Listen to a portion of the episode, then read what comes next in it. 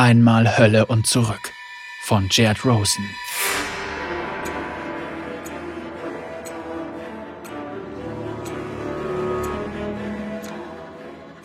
Siebter Juni 1868.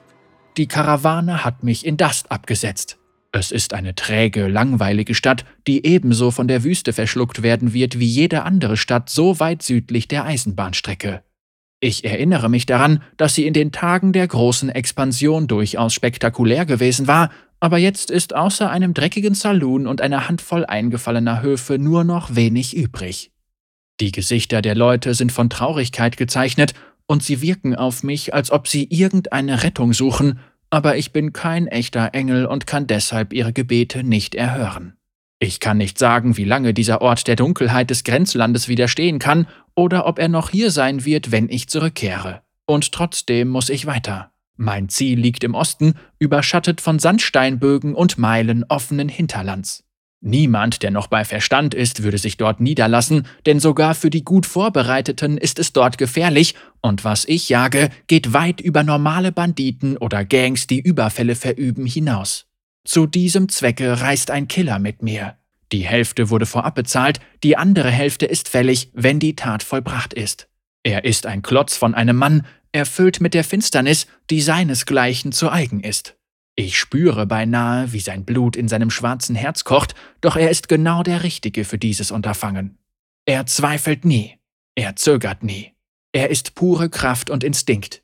Der Menschenjäger Darius hat sich mir auf dem Ritt über die einsamen Gebirgsgrate des Schwarzen Canyons angeschlossen. In den Tiefen dieses trostlosen Orts werden wir den Teufel jagen und töten. 9. Juni 1868 Zwei Tage sind vergangen, seit wir Dast verlassen haben, und Darius hat kaum ein Wort gesprochen. Er ist grimmig und entschlossen, angetrieben durch einen brodelnden Zorn, der tief in seiner Brust sitzt. Er erinnert mich stark an meine Erschaffer im Osten, aber noch mehr an seine Vorgänger. Männer, die vor Jahren die Gärten des Paradieses erstürmten und alles darin abschlachteten.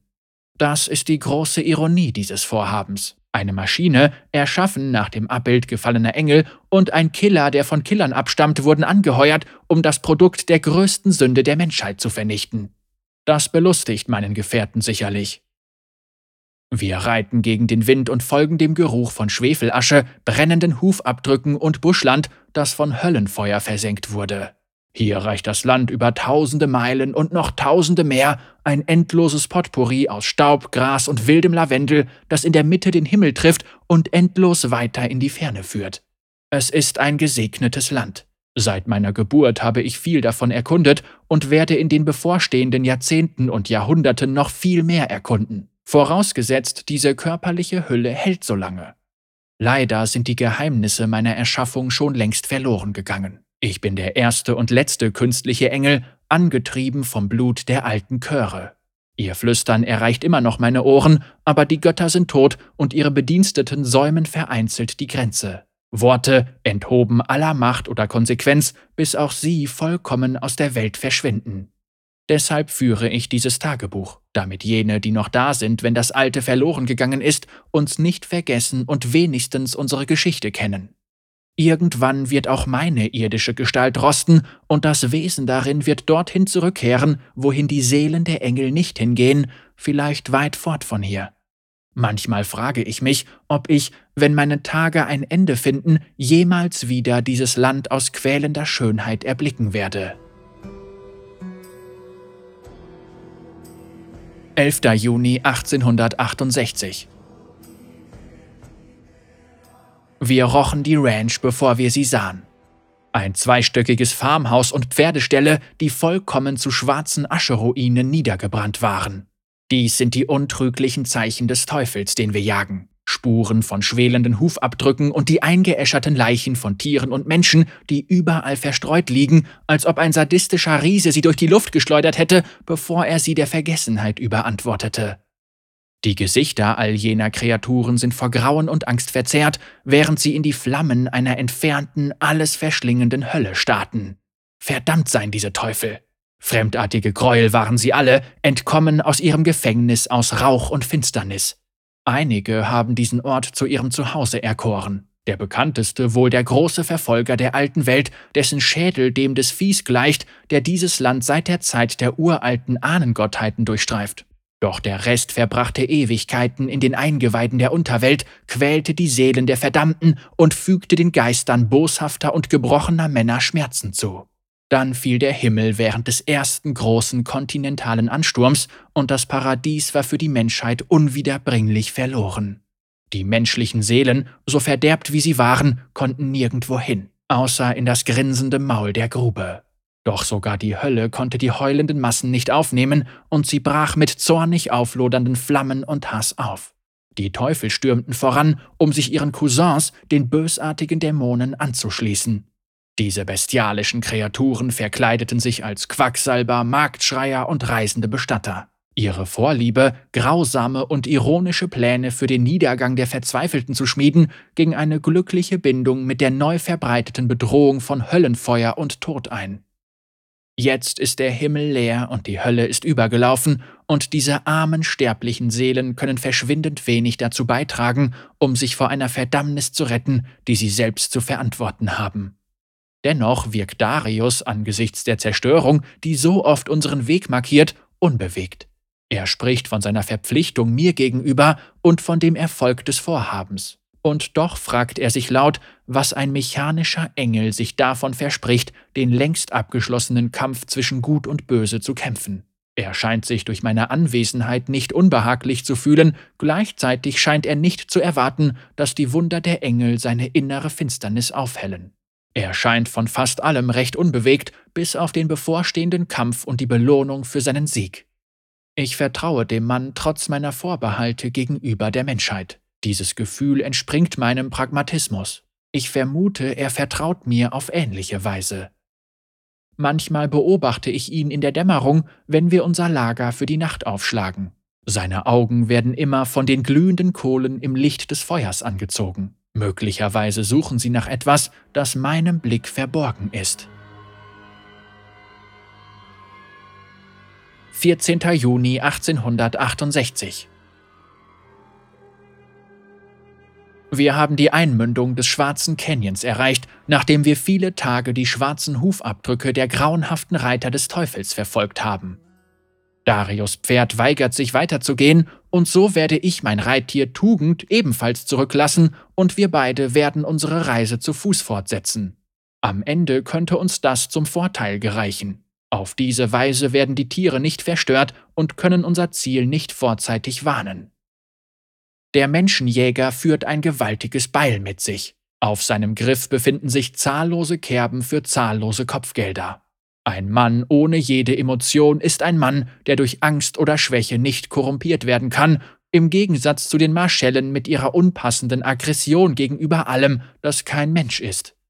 In seinen violetten Augen steht reine Entschlossenheit und er achtet auf das kleinste Anzeichen von Geräuschen oder Bewegung, auch wenn nichts am Horizont zu sehen ist. Wie jeder erfahrene Killer ist er an die Unberechenbarkeit übernatürlicher Angreifer gewöhnt.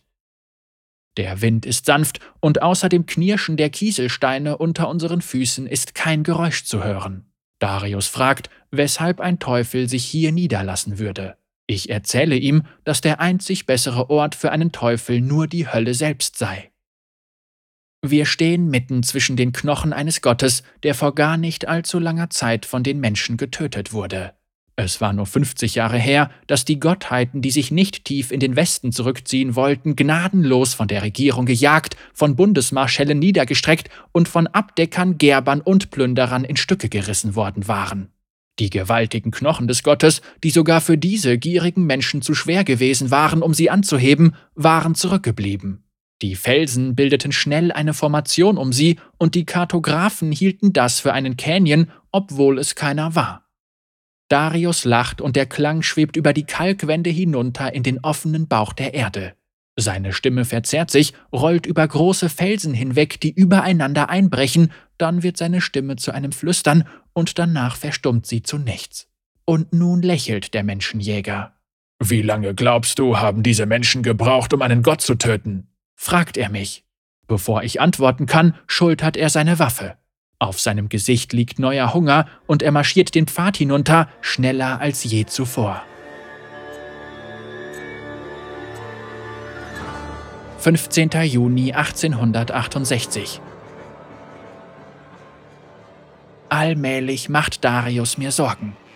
Ich habe den Menschenjäger wegen seiner Skrupellosigkeit angeheuert, aber irgendetwas an diesem Ort weckt die zusammengerollte Schlange in seinem Herzen, und nun hat er noch düsterere Dinge im Sinn. Er marschiert zielgerichtet, den Griff seiner Axt fest mit seinen Händen umklammert. Wenn er mich jetzt ansieht, sehe ich nicht länger einen Gefährten, sondern einen Herausforderer. Ein Mann, der die Welt in zwei Teile reißen würde, wenn er die Kraft dafür aufbrächte. Er sieht in mir einen Weg zur Macht und kann sich kaum zurückhalten, als der Himmel abfällt und die Luft warm und unbewegt wird. Er murmelt in der Nacht etwas über Dämonen und Teufel und was ihre Pakte zu bieten hätten. Dämonen geben dir, was du willst, sagt er immer gerne. Teufel geben dir, was du brauchst. Irgendein Tag im Juni 1868. Die wahre Natur des schwarzen Canyons enthüllt sich, je weiter wir nach unten vordringen. Geflüster aus meinem Blut verstummt innerhalb seiner gewaltigen Steinwände, ihre zerklüfteten Grate kratzen an dem immer schneller verschwindenden Himmel. Schmutz und Staub haben einer gespenstischen Vegetation Platz gemacht. Felder aus seltsamen weißen Blumen stehen in Tälern, die gar nicht existieren sollten, umringt von Bergen, die geologischer Zeit trotzen. Tag und Nacht scheinen mit jeder verstreichenden Stunde austauschbar, doch wir gehen weiter in die Eingeweide des Felsens und noch tiefer in den Hort des Teufels. Darius grinst hin und wieder, fragt nach Göttern und Monstern, Engeln und Dämonen. Seine Fragen werden von merkwürdigen Zuckungen begleitet, er wirft Blicke hinter uns, als ob dort jemand sei, und schlägt sich an die Ohren, als ob er ein Insekt verscheuchen will. Ich beobachte ihn jede Nacht sorgsam, während wir unser Lager aufschlagen. Seine wilden Augen glühen, während sie in die brennenden Kohlen starren. In seinen Augen spiegeln sich die Funken, während sie in die stille Luft hinauftanzen. Er befragt mich über den Gott, der hier gestorben ist, und wie genau er getötet wurde. Ab und zu, während er schläft, entdecke ich die grinsende Silhouette eines Außenseiters, der uns aus einiger Entfernung beobachtet. Obwohl diese seltsamen Spieler niemals die Geduld eines Engels auf die Probe stellen würden, weiß ich, weshalb sie gekommen sind. Sie spüren in diesem Killer ein bösartiges Verlangen nach einem unlösbaren Pakt. Darius wird zu einer Bedrohung. Doch der Teufel ist jetzt so nah. Ich kann ihn spüren, dieses Ding, das wir töten müssen, und keine lebendige Kreatur schafft das alleine. Mein Schützling wird sicher wieder zu Verstand kommen, wenn die Tat erst vollbracht ist, und vielleicht wird sich die Wolke über diesem Ort dann endgültig lüften. Ich habe mich darauf vorbereitet, dass Darius sich gegen mich wenden könnte. Wir brauchen uns gegenseitig lebendig, bis wir den Hort des Monsters angreifen, aber danach? Nun, vielleicht findet dieser Mann sich tot am Grund der Welt, oder wenn es das Schicksal verlangt, wir alle drei.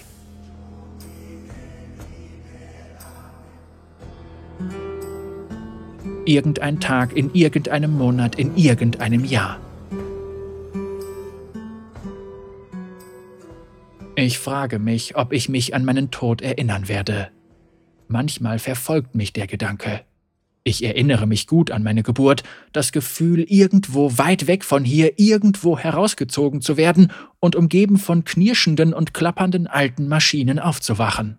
Man sagte mir, es sei ein Wunder. Er baut nach irgendeinem archaischen Plan, der in einer großen silbernen Stadt gefunden worden war und erfüllt mit der Essenz der Dinge, die einst dort gelebt hatten, aber jetzt nicht mehr.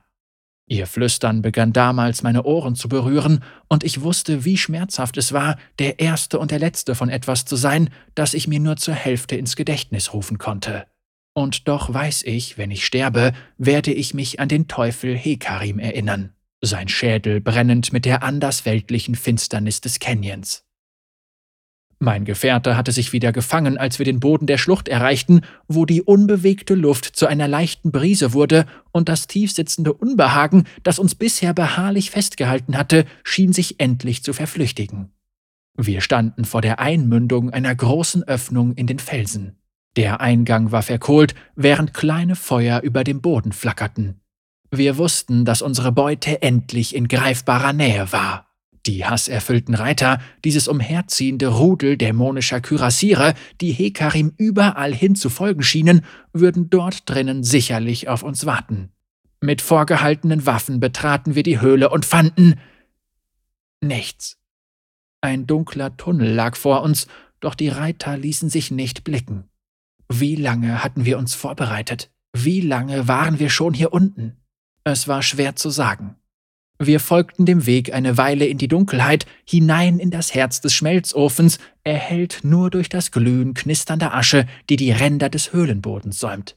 Weit vor uns lag eine Art Lichtung, eine Öffnung auf der anderen Seite der Canyonwand, und das Flackern der rotgelben Feuerzungen waren verräterische Zeichen eines Teufels, der sein Publikum erwartet. Denn während wir den Teufel gejagt hatten, hatte er uns ebenso gejagt. So waren diese Kreaturen eben immer schon gewesen, so würden sie immer sein. Teufel sind große Könige der Hölle, und sie verlangen eine Audienz mit allem Pomp und allen Gegebenheiten der Edelleute der alten Welt oder der Regierungsleute aus den östlichen Territorien. Dämonen mögen lügen und betrügen und täuschen, sie mögen Sterblichen die Dinge geben, die sie möchten, und ihre Preise richten sich danach, wenn das Ausmaß ihrer Geschenke wirklich erkennbar ist. Doch ein Teufel ist immer vorbereitet und immer bereit, seinen Verfolgern genau das zu geben, was sie brauchen. Darius grinste höhnisch und seine Augen leuchteten im Schein so vieler brennender Kohlen, und ich wusste, dass er gefunden hatte, was er immer im Herzen des Feuers gesehen hatte. Wir gingen hinaus auf einen Felsvorsprung aus geschmolzenem Stein und sengender Hitze, der umringt war von einer Feuerwand, die an den Wänden des Canyons hinaufzuklettern schien. In seinem Zentrum war Hekarim.